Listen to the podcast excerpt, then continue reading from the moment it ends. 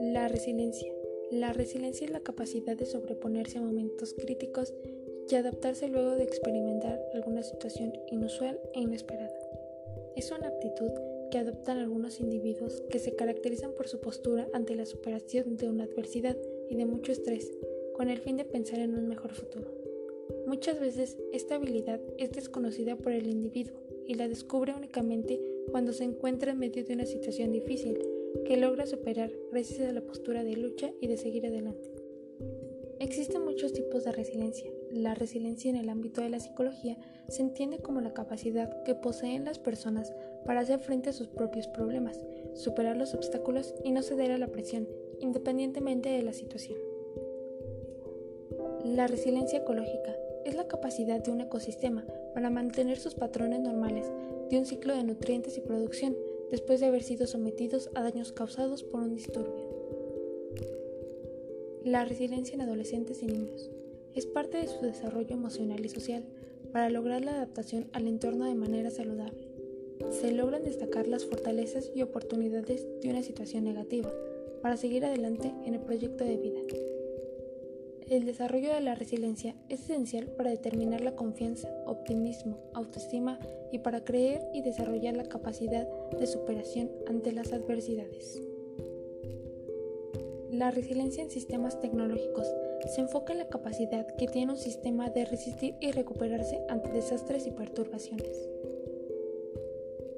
La resiliencia jurídica es la posibilidad que poseen las personas de recuperar su estado original de libertad, igualdad e inocencia después de haber sido sometidas a las acciones de fuerza del Estado.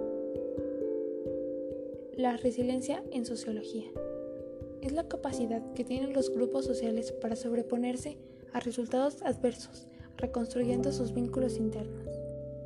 Resiliencia organizacional. En cuanto a gestión, se refiere a los procesos de cambios y al equilibrio emocional de los trabajadores para hacer frente a las diversas e inesperadas situaciones laborales. Un ejemplo de persona resiliente lo encontramos en Nelson Mandela, encarcelado durante 27 años por sus ideas y acciones contrarias en Sudáfrica. Mandela tuvo la suficiente fortaleza interior y entereza para no rendirse durante dicho tiempo y salir con fuerzas para proveer el cambio que buscaba 27 años atrás. Mandela consiguió acabar con la discriminación étnica y se convirtió en presidente de su país a los 76 años.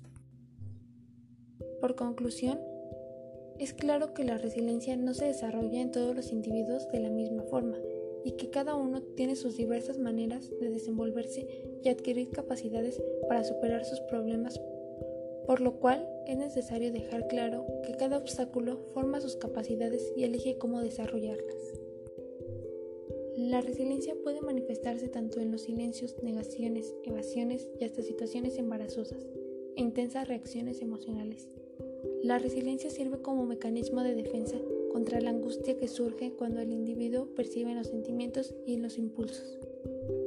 También es una característica que puede aparecer como producto de una interacción positiva entre el componente personal y ambiental de un individuo, pero también una forma para poder responder ante situaciones de conflicto.